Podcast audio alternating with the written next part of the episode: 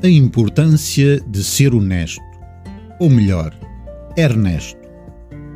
Porque aquele nome, ser Ernesto, aldrabão, peço desculpa, queria dizer honesto. Ou colocando noutra perspectiva, não ser totalmente verdadeiro, mas afinal a mentira a ser parte da verdade e depois a ser a totalidade. A verdade da mentira. A verdade e a mentira de se chamar Ernesto. Ter ou não ter um irmão. Ser ou não ser honesto. Ser ou não ser Ernesto. E mais não posso dizer. De rir e chorar por mais.